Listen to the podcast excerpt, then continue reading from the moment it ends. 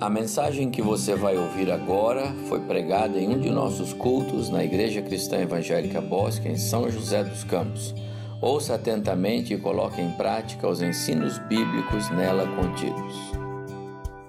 Eu quero saudar os irmãos com a graça e a paz da parte de Deus, nosso Pai e do nosso Senhor Jesus. De antemão, quero também dizer da nossa gratidão, e da Márcia, a cada um dos irmãos a esta igreja pela forma que tem nos recebido até aqui, é, de modo tão carinhoso, muito acima daquilo que nós poderíamos imaginar. Que Deus abençoe e continue sustentando esta igreja, o teu povo. Meus irmãos, abra a tua Bíblia no Evangelho de João, capítulo 17. Evangelho de João, capítulo 17. E aqueles que puderem, é, querer se colocar de pé para a leitura, numa atitude de reverência. Aqueles que puderem. Mas antes eu quero trazer uma ilustração de uma necessidade. Pense você que você tem uma necessidade e precisa contratar um, um advogado para peticionar alguma coisa que se faz necessário um advogado. Então você procura um advogado, ele vai dizer o preço, você vai acertar com ele esse valor e você espera então que ele vai dispor de todos os recursos necessários, com todo o zelo, para que ele consiga aquilo o qual ele está sendo contratado por você. Contudo, você não tem nenhuma garantia que vai lograr êxito, se não que vá aparecer mais alguma coisa e que vai ter que colocar mais recursos. Mas esse texto, capítulo 17, ele nos traz uma condição de alguém que intercede para nós de uma maneira muito adversa a essa. João capítulo 17, a partir do versículo 1. Tendo Jesus falado essas coisas, levantou os olhos ao céu e disse: Pai, é chegada a hora, glorifica teu filho, para que o filho te glorifique a ti. Assim como lhe conferiste autoridade sobre toda a carne, a fim de que ele conceda a vida eterna a todos os que lhe deste. E a vida eterna é esta: que te conheçam a ti, o único Deus verdadeiro e a Jesus Cristo, a quem enviaste. Eu te glorifiquei na terra, consumando a obra que me confiastes para fazer. E agora glorifica-me, ó Pai, contigo mesmo, com a glória que eu tive junto de ti, antes que houvesse mundo. Verso 6. Manifestei o teu nome aos homens que me deste do mundo. Eram teus, tu nos confiaste. E eles têm guardado a tua palavra. Agora eles reconhecem que todas as coisas que me tens dado provêm de ti, porque eu lhes tenho transmitido as palavras que me deste. E eles as receberam e verdadeiramente conheceram que saí de ti e creram que tu me enviastes. É por eles que eu rogo, não rogo pelo mundo, mas por aqueles que me deste, porque são teus. Ora, Todas as minhas coisas são tuas, e as tuas coisas são minhas, e neles eu sou glorificado. Verso 11: Já não entrou no mundo, já não estou no mundo, mas eles continuam no mundo. Ao passo que eu vou para junto de ti. Pai Santo, guarda-os em teu nome, que me destes, para que eles sejam um, assim como nós. Quando eu estava com eles, guardava-os no teu nome, que me deste e protegi-os, e nenhum deles se perdeu, exceto o filho da perdição, para que se cumprisse a Escritura. Mas agora vou para junto de ti, e isto falo no mundo, para que eles tenham o meu gozo completo em si mesmos. Eu lhes tenho dado a tua palavra, e o mundo os odiou, porque eles não são do mundo, como também eu não sou. Não peço que os tires do mundo, e sim que os guardes do mal. Eles não são do mundo, como também eu não sou. santifica-os na verdade. A tua palavra é a verdade. Assim como tu me enviastes ao mundo, também eu os enviei ao mundo. E a favor deles, eu me santifico a mim mesmo, para que eles também sejam santificados na verdade. Não rogo somente por estes, mas também por aqueles que vierem a crer em mim, por intermédio da tua palavra, a fim de que todos sejam um, e como és tu, ó Pai, em mim, eu em ti, também sejam eles em nós, para que o mundo creia que tu me enviaste. Verso 22. Eu lhes tenho transmitido a glória que me tens dado, para que sejam um, como nós o somos. Eu neles e tu em mim, a fim de que sejam aperfeiçoados na unidade, para que o mundo conheça que tu me enviastes e os amastes, como também amastes a mim. Pai, a minha vontade é que onde eu estou estejam também comigo os que me deste, para que vejam a minha glória que me conferiste. Porque me amastes antes da fundação do mundo. Pai justo, o mundo não te conheceu eu, porém, te conheci, e também estes conheceram que tu me enviaste. Eu lhes fiz conhecer o teu nome, e ainda farei conhecer, a fim de que o amor com que me amastes esteja neles e eu neles esteja. Que o Senhor nos abençoe pela leitura da Sua palavra. Os irmãos podem se assentar.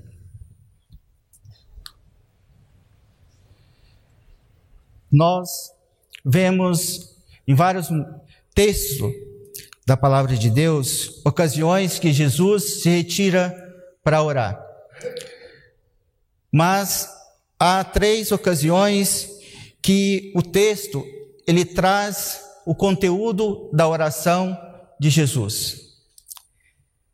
O primeiro deles nós encontramos em Mateus 6, a partir do verso 9, a oração do Pai Nosso. Quando Jesus ensina os discípulos a orar, e traz um parâmetro de como os seus discípulos devem orar ao Pai. Em outra ocasião, iria acontecer por volta da celebração da ceia, Mateus capítulo 26, a partir do verso 26. E a terceira é a que nós acabamos de ouvir o texto de João capítulo 17. E aqui nesse texto, Jesus ora em favor de si próprio, Jesus ora em favor dos seus discípulos e Jesus ora por todos os crentes do Novo Testamento. Esta passagem, ela marca o período de transição, ou a transição, o fim do ministério terreno de Jesus e o início do ministério intercessório de Jesus. Em Hebreus, no capítulo 7, verso 25, se o irmão quiser ir lá conferir, diz assim: Por isso também pode salvar totalmente os que por ele, ele quem? Jesus, se chegam a Deus, vivendo sempre para interceder por eles, vivendo sempre para apresentar petição, súplica. Quando nós olhamos para o capítulo 17 de João, nós podemos dizer que, sobre muitos aspectos, esta oração é o resumo de todo o Evangelho de João. Ele traz a obediência de Jesus ao Pai, traz a glorificação do Pai por meio da morte e exaltação do Filho, traz a revelação de Deus em Jesus, ou seja, do Pai no Filho, traz a escolha, apresenta as escolhas dos discípulos de entre o mundo e o destino final do crente na presença do Pai e do Filho. O relato dos atos de Jesus nesta passagem é, de, é do cumprimento iminente da sua missão redentora e reveladora, de sua intercessão pelos seus discípulos presentes que estavam ali com ele naquele momento mas não é só isso. Também traz a intercessão aos futuros discípulos, dos quais cada um de nós aqui. essa passagem de João 17, quando nós olhamos para o versículo primeiro, assim inicia o texto. Tendo Jesus falado estas coisas, mas que seriam então tais coisas? E isso é importante trazer, ainda que de forma bem sucinta. Que coisas são estas que, tendo Jesus falado dessas coisas, então ele dirige ao Pai? Que coisas são essas? Eu quero trazer à memória dos irmãos parte do que seria estas coisas. No capítulo 11 de João, Jesus havia dito: Eu sou a ressurreição e a vida. Quem crê em mim, ainda que morra, viverá. Por ocasião da ressurreição de Lázaro. E por causa da ressurreição de Lázaro, os sacerdotes, os fariseus, a partir dali havia decidido então prender Jesus para matá-lo. No capítulo 12, Jesus a caminho de Jerusalém, a multidão vem ao seu encontro. E então cumpre-se ali a profecia, Zacarias 9, versículo, capítulo 9, verso 9. Osana, bendito que vem em nome do Senhor e que é rei de Israel. Mas ali também no capítulo 12, alguns gregos desejavam ver Jesus. E então Jesus diz que é chegada a hora de ser glorificado o Filho do Homem. Jesus ainda diz que o Pai glorifica o teu nome. Diz que chegou o momento de ser julgado este mundo. E diz: Eu sou, e eu, quando for levantado da terra, atrairei todos a mim. E ele termina dizendo: Eu não vim para julgar o mundo, e sim para salvá-lo. No capítulo 13, Jesus, sabendo que era chegada a sua hora de passar deste mundo para o Pai, lava os pés de Jesus, dos seus discípulos, e ali ele diz que os seus discípulos deveriam fazer a mesma coisa.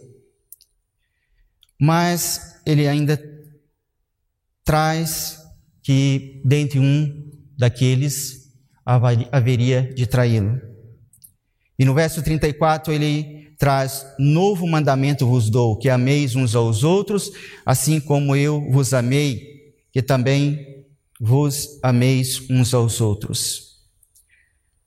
No capítulo 14, Jesus disse que na casa de meu pai há muitas moradas e que ele iria para prepararmos o lugar. Ainda ele diz: Não se turbe o vosso coração, credes em Deus, crede também em mim. No verso 16, Jesus diz: Rogarei ao Pai e ele vos dará outro consolador. Jesus aqui, quando diz que dará outro consolador, ele está dizendo que naquele momento ele é o consolador. Jesus promete aos discípulos o outro consolador. No capítulo 15, Jesus diz que eu sou a videira, vós os ramos. Quem permanece em mim e eu nele, esse dá fruto. Ainda no capítulo 15, verso 20, Jesus: Não é o servo maior do que o seu senhor. Se me perseguiram a mim, também perseguirão a vós outros. Se guardaram a minha palavra, também guardarão a vossa. E esse é um aspecto interessante ele já coloca, já inicia dizer da missão que os, os seus discípulos deveriam anunciar a tua palavra após a sua volta para o Pai. E ele ainda completa no verso 23: Quem me odeia, também odeia o Pai. E então chega no capítulo 16, que antecede ao texto, quando Jesus diz da missão do Consolador. O Espírito da Verdade vos guiará a toda a verdade. No verso 32, Jesus diz: Eis que vem a hora e já é chegada, e já é chegada, em que sereis dispersos cada um para a sua casa, e me deixareis só. Contudo, não estou só, porque o Pai está comigo. Este é o contexto de um pouco do que Jesus está dizendo, do que João está dizendo aqui, tendo Jesus falado estas coisas. Esse é o contexto sobre a, a visão, a perspectiva dos discípulos. Os discípulos já haviam ouvido este ensino de Jesus. Mas também é preciso trazer, e isso ajuda nós percebermos, o que de fato está acontecendo aqui no capítulo 17, sob a perspectiva de Jesus, é tudo isso que os discípulos haviam recebido, mas também por ele ser o filho de Deus, ele sabia o que estava por vir. No capítulo 18, estava por vir o jardim Getsemane, a prisão, o julgamento. No 19, a crucificação, a morte e o túmulo. E no capítulo 20, a ressurreição. É nesse contexto dos discípulos e de Jesus que nós devemos verificar o que está dizendo João aqui no capítulo 17, o qual nós lemos. Tendo Jesus falado estas coisas. Eu poderia, e assim eu faço, esses 26 versículos do capítulo 17 colocar na seguinte proposição: a oração de Jesus, ela marca o fim do ministério terreno e o início do ministério intercessório dos crentes. Eu poderia resumir, resumir a ideia central destes 26 versículos desta maneira. Mas por que a oração de Jesus marca o fim do ministério terreno de Jesus e o início do ministério intercessório.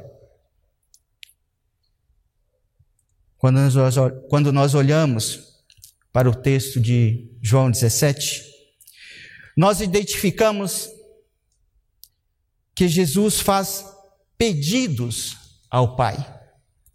E esses pedidos, eles caracterizam o término do ministério terreno de Jesus e o início do ministério intercessório. E eu quero aqui destacar três pedidos. O primeiro pedido, os irmãos podem acompanhar, está no versículo 1 ao versículo 5. Jesus pede em favor de si próprio, tendo Jesus, falar dessas coisas, levantou os olhos aos céus e disse. E é interessante aqui que eu fico, é, dá para se imaginar que ele estava falando com os seus discípulos e ali na presença dos seus discípulos, como eu estou olhando para os irmãos, ele passasse então falar com Deus, falar com o Pai, mas os seus discípulos ouvindo o que ele estava falando com o Pai.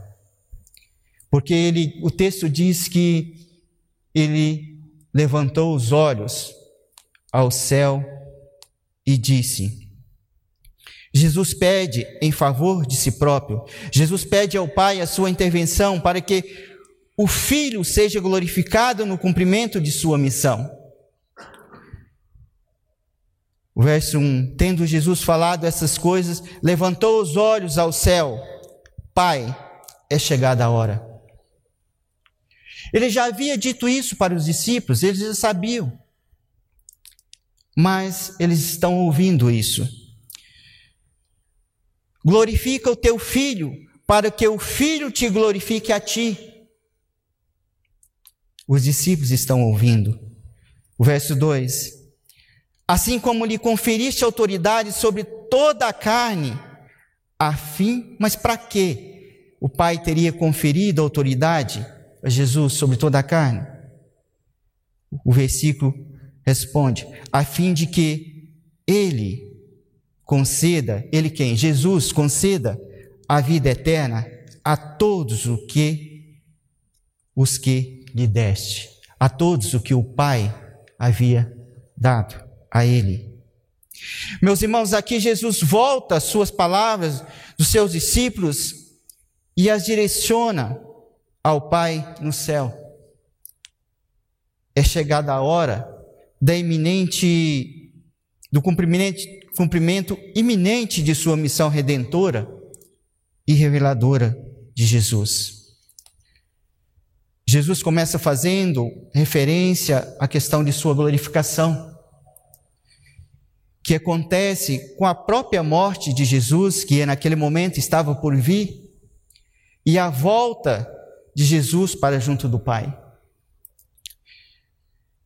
Também da glorificação do Pai, que ocorre com a concretização do plano redentor efetuado, que seria efetuado então pelo Filho, por Jesus, que já havia sido mencionado lá em João capítulo 3, verso 31, 32, os irmãos quiserem conferir. A segunda parte do versículo 31 diz: Agora foi glorificado o Filho do Homem, e Deus foi glorificado nele. Se Deus foi glorificado nele, em Jesus, também Deus é glorificado nele mesmo e glorificá-lo-á imediatamente. Por que Jesus faz esta afirmativa da finalidade da autoridade sobre toda a carne? Do verso 2. O alvo de Jesus é a todos os que lhe deste. Sim. Para que o Pai conceda a vida eterna a todos os que lhe deste. O verso 3: E a vida eterna é esta, que te conheçam a ti, conheçam o Pai, o único Deus verdadeiro, e a Cristo Jesus, a quem enviaste. E aqui eu volto a lembrar que os, os discípulos estão ouvindo isso. Eu te glorifiquei na terra, consumando a obra que me confiastes para fazer. E agora glorifica-me, ó Pai, contigo mesmo, com a glória que tu, com a glória que eu tive junto a ti, antes que houvesse mundo. Desses versículos, tem-se que os discípulos são os recebedores da obra redentora e reveladora de Jesus. E eu trago aqui uma ilustração que penso que ajuda a compreender isso ainda melhor. Vamos pensar em uma pessoa muito rica, um grande patrimônio, e que após essa pessoa falecer, ela tem uma quantidade grande de herdeiros. O que, que você espera desses herdeiros. De um herdeiro que prudente é que ele receba a sua parte e que ele cuida, cuide bem do que ele recebeu.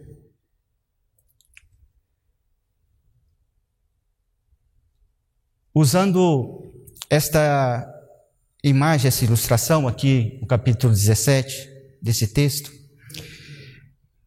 esse alguém muito rico é Jesus. A boa herança é a obra redentora e reveladora de Jesus. E os vários herdeiros são os seus discípulos, os discípulos de Jesus. E a esses herdeiros, como recebedores desta obra redentora, reveladora de Jesus, a esses herdeiros prudentes, creio que os irmãos irão concordar que se espera que seja administrado de forma zelosa, como fora feito por aquela pessoa que deixou essa herança. Os discípulos, eles são recebedores da obra redentora e reveladora de Jesus. Meus amados, não basta identificar a verdade do texto bíblico. É necessário entender a importância dessa verdade na vida dia a dia. Fiz essa pergunta a mim e faço a você. Como crentes, recebedores da missão redentora e reveladora de Jesus, a sua vida, dia a dia, tem conhecido o único Deus verdadeiro e é Jesus, o seu Filho, o Cristo? Tendo Jesus orado em favor de si próprio, dirige-se ao Pai para o segundo pedido. O segundo pedido está do verso 6 ao verso 19. Jesus aqui pede em favor dos discípulos. De quais discípulos? Daqueles que estavam ali, ali ouvindo ele falar com o Pai. Jesus pede ao Pai a sua proteção para os discípulos, proteção de maneira que eles permaneçam em unidade e verdade enquanto dão continuidade à missão do Filho. O verso, verso 6 diz que manifestei o teu nome aos homens que me destes do mundo. Eram teus, tu nos confiaste e eles têm guardado a tua palavra. E eu aqui como advogado, isso aqui me encanta, porque aqui começa uma defesa de Jesus em favor dos seus discípulos. Veja o que o texto está dizendo: eram teus, tu me confiaste e eles têm guardado a tua palavra. E os discípulos estão ouvindo o que ele está falando com o Pai.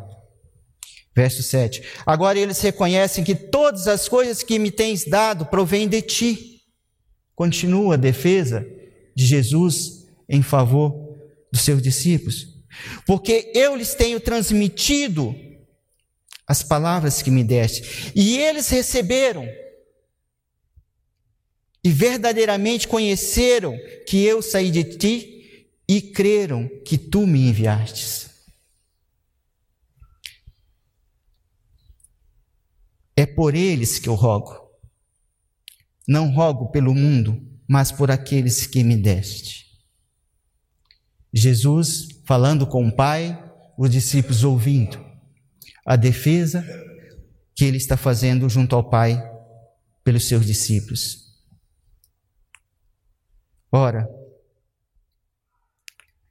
todas as minhas coisas são tuas e as tuas coisas são minhas, e neles eu sou glorificado. Nos versículos seguintes, Jesus fala da proteção, da santificação, da unidade dos crentes. São separados do mundo os discípulos e que devem viver em unidade no Filho e com o Pai. A intercessão de Jesus por seus discípulos, presentes, aqueles que estavam ali naquele momento, a partir do verso 11 diz assim: Já não estou no mundo. Jesus fala como se tivesse já voltado ao Pai mas eles continuam no mundo. Continua Jesus fazendo a defesa dos seus discípulos junto ao Pai. Ao passo que eu vou para junto de ti. Pai Santo, guarda-os em teu nome que me destes, para que eles sejam um, assim como nós. Olha o parâmetro que Jesus está dizendo que os discípulos estão ouvindo da unidade dos discípulos, da unidade da igreja. O parâmetro de unidade é o parâmetro, parâmetro da unidade do Pai com o Filho. quando eu estava com eles, guardava-os no teu nome que me destes e protegi e nenhum deles se perdeu, exceto o filho da perdição, para que se cumprisse a escritura. Mas agora vou para junto de ti, e isto falo no mundo para que eles tenham o meu gozo completo em si mesmo. Verso 14.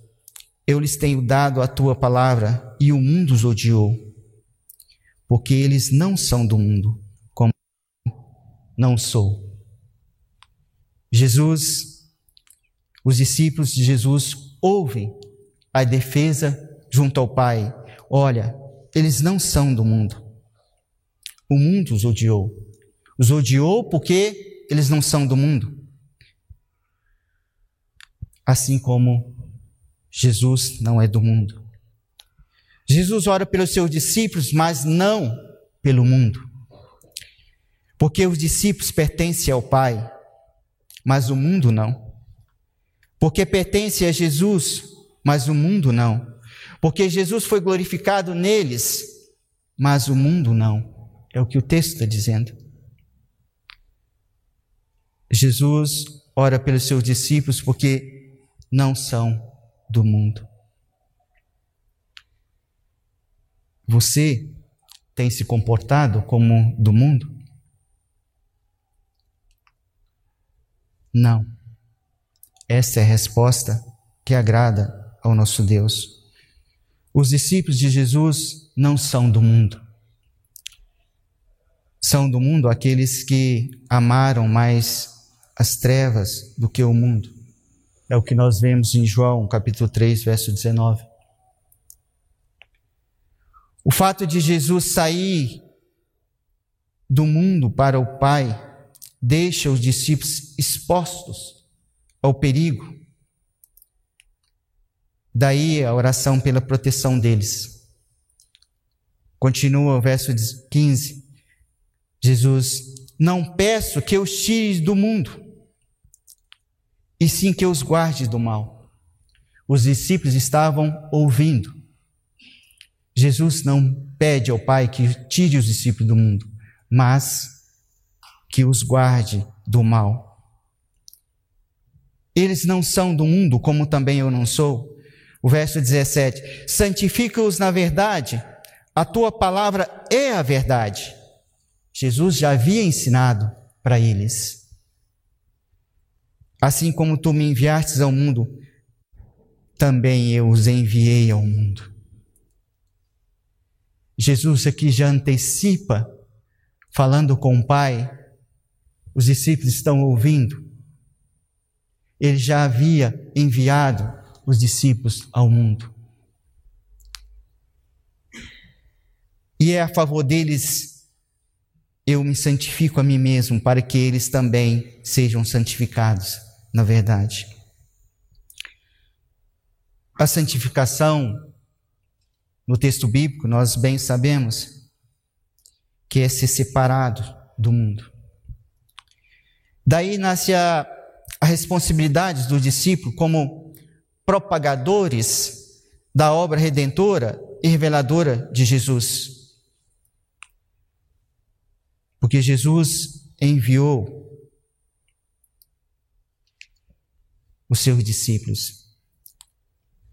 Trago a seguinte ilustração. Vamos pensar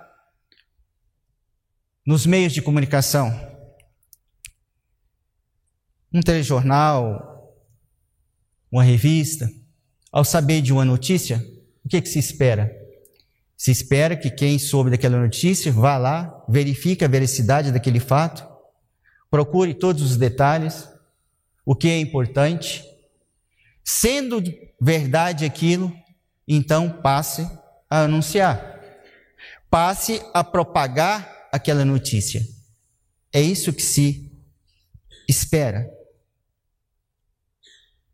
Então pode-se dizer que o telejornal, a internet, os meios de comunicação que assim o fazem, eles são propagadores daquela notícia. Quando eu trago essa ilustração aqui para o nosso texto de João 17, os discípulos, ao receber a notícia da boa nova, uma vez confirmada a sua veracidade, e aqui eles estavam presenciando aquilo que já haviam aprendido, ele e o discípulo devem propagar essa notícia. A obra redentora e reveladora de Jesus. E a pergunta que eu faço é: como crentes, discípulos de Jesus, você tem sido propagador do Evangelho, da obra redentora e reveladora de Jesus ao mundo? Como eu e você temos lidado com isso? Em favor dos discípulos, Jesus santifica a si mesmo, para que eles sejam santificados na verdade. Mas Jesus não se limita a orar apenas pelos discípulos presentes.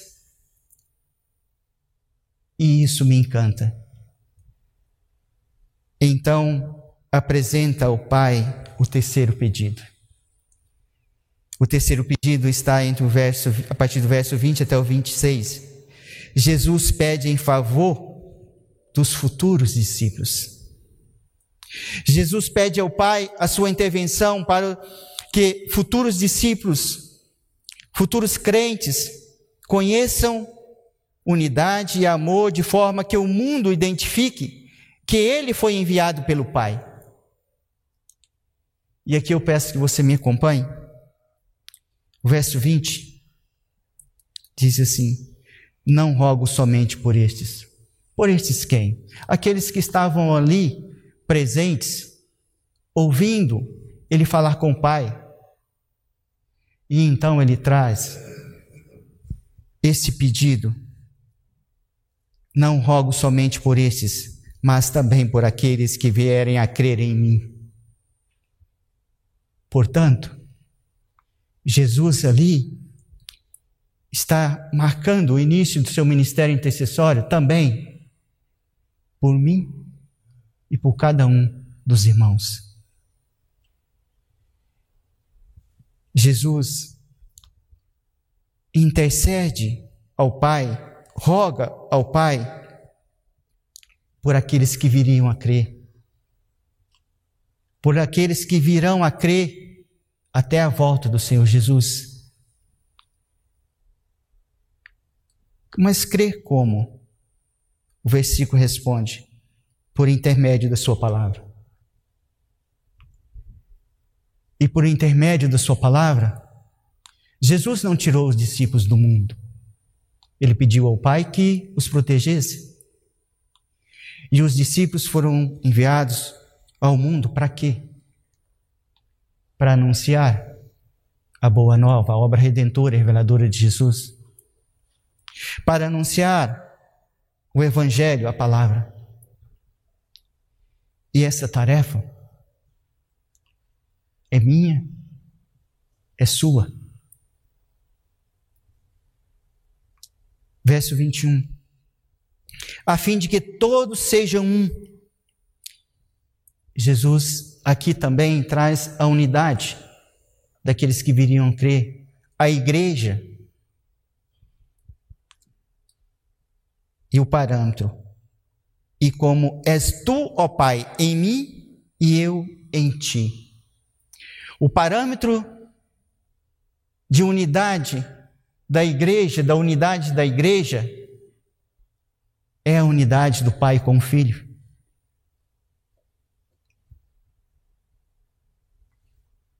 Em mim e eu em ti, também sejam eles em nós. A unidade dos discípulos de Jesus com Jesus, assim como a unidade de Jesus com o Pai. Esse é o parâmetro. Para que o mundo creia que tu me enviaste. E aqui também tem um propósito. Para que o mundo creia, ao olhar para os discípulos de Jesus, para aqueles que estavam ali, mas também por aqueles que viriam a crer.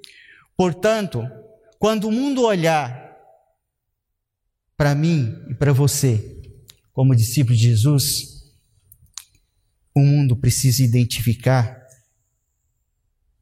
o Pai, o nosso Deus, precisa identificar o Filho, o Senhor Jesus.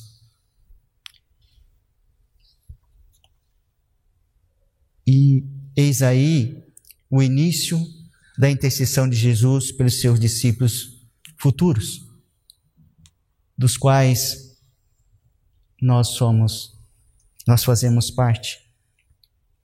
Jesus pede ao Pai por todos aqueles que vierem a crer que Ele é o Cristo, enviado pelo Pai para que nenhum daqueles que o Pai lhe deste se perca. Mas Jesus também roga pela unidade igualmente a do Filho com o Pai. Como tem sido a sua, a minha unidade com o Pai? Quanto tenho dedicado, você tem dedicado tempo de intimidade, da leitura da palavra, de oração com o Pai? A oração de Jesus pelos seus discípulos tem como ponto mais alto no pedido de que eles sejam unidos a Ele em sua glória celestial. Isso é o que diz Robert Grunde. O verso 22, ao comentar esses versículos, o verso 22, eu lhes tenho transmitido a glória que me tens dado, para que sejam um, como nós o somos continua a ênfase, a defesa de Jesus junto ao Pai pelos seus discípulos, mas também, ao mesmo tempo, traz qual é o parâmetro que os discípulos devem seguir de unidade com os outros e com o Pai e o Filho. Verso 23: E eu neles e tu em mim, a fim de que sejam aperfeiçoados na unidade, para que o mundo chegue, conheça que tu me enviastes e os amastes, como também amastes a mim.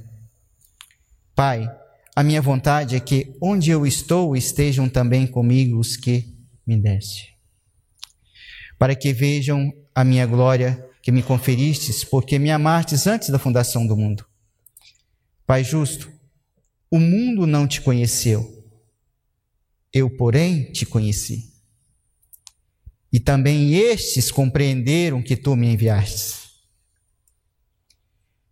E aqui, e também estes compreenderam que, compreenderam que tu me enviaste. Ele está fechando a defesa em favor dos discípulos que estavam lhe ouvindo.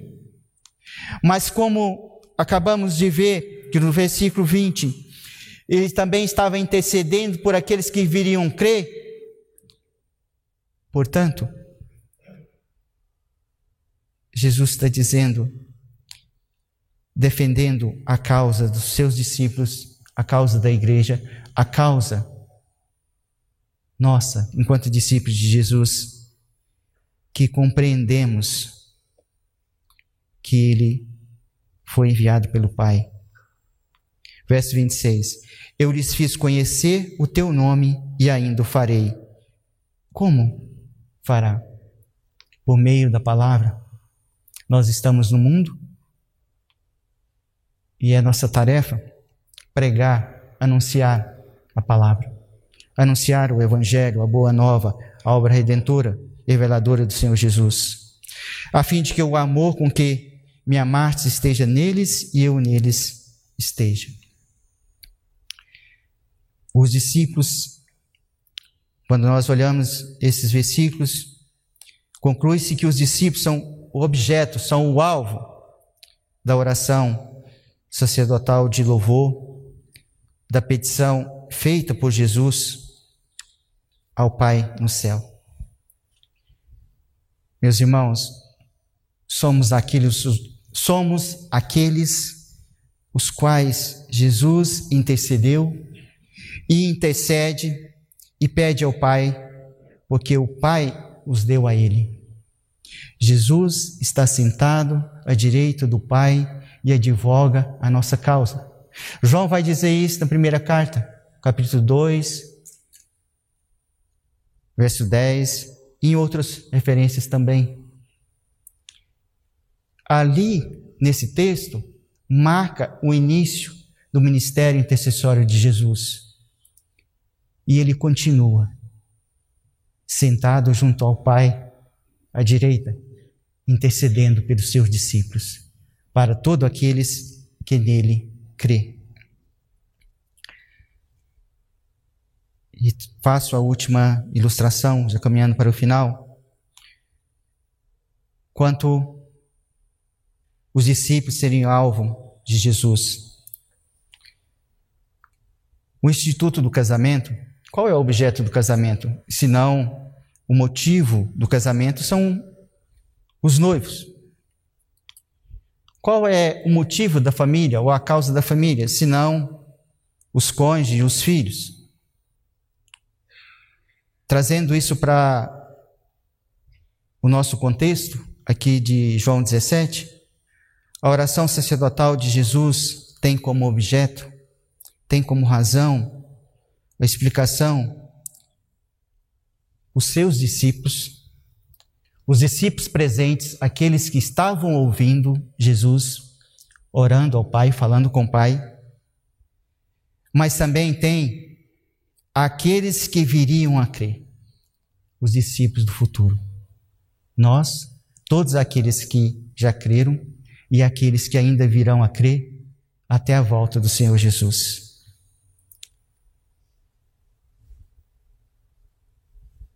Nos discípulos, Cristo Jesus se glorificado. Peço ao irmão que confira, confira comigo lá no verso 10 do texto que nós lemos. Ora, todas as minhas coisas são tuas e as tuas coisas são minhas, e neles eu sou glorificado. O Senhor Jesus é glorificado nos seus discípulos.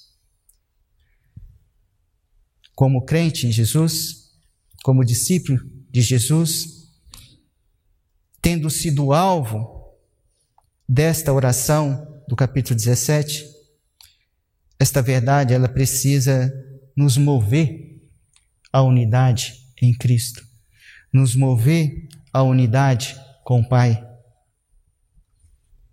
nos mover em unidade quanto à igreja.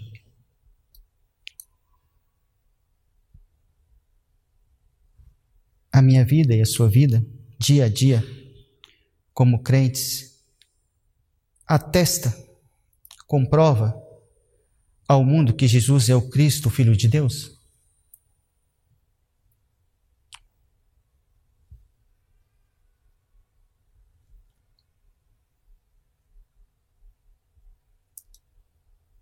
para que crendo no Filho de Deus, no Senhor Jesus, tenha a vida eterna.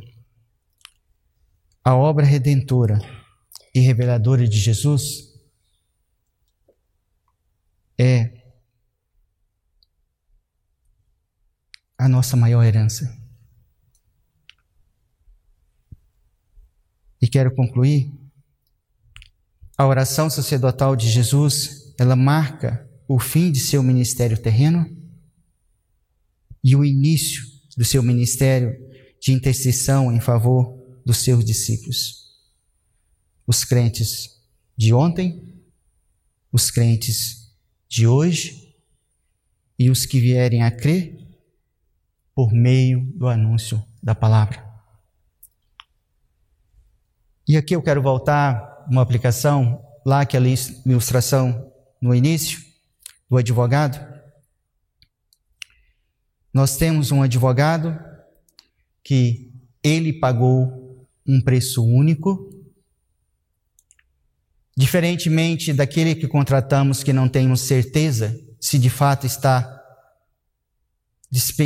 é, dedicando todos os recursos necessários em favor daquilo que foi contratado e não temos garantia nenhuma se vai ter êxito. Quando nós olhamos para esse texto, nós vemos, nós temos um intercessor, um advogado, que ele próprio pagou um preço, preço de cruz, e continua. Ele iniciou e continua intercedendo em favor de todos aqueles que o Pai o deu, os seus discípulos. Eu e você, como discípulos de Jesus, somos desafiados a orar para que a nossa vida espelhe a obra redentora e reveladora de Jesus. Viver na palavra. Não por nosso mérito, porque Ele deixou o Consolador para que nos ajudasse nesta tarefa.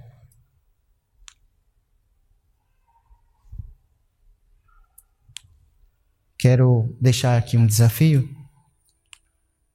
Escolha a hora e, e quanto tempo que você possa dedicar à unidade com o Filho, com o Senhor Jesus, com o Pai. Meus irmãos, façamos isso. Cristo Jesus, o Filho de Deus, é intercessor dos crentes. Quero convidar você a fechar os teus olhos e quero então orar por nós. Amado Deus e Pai, obrigado, Senhor, pelo teu filho amado. Obrigado, Senhor, pelo teu amor para com aqueles que o Senhor deu ao Senhor Jesus, o qual não perdeu nenhum sequer e continua intercedendo em nosso favor, em favor de todo aquele que crê junto a Ti. Pai querido, nos ajude, nos ajude a espelhar a obra redentora em nossa vida no mundo no qual nós estamos. Nos ajude a pregar a palavra, o Evangelho, para que o Espírito Santo do Senhor cumpra o propósito, o teu propósito na vida de todo aquele que ouve, ó Pai. Senhor, obrigado, porque o Senhor Jesus é o nosso intercessor, o nosso advogado. E é no nome dele que nós oramos. Amém.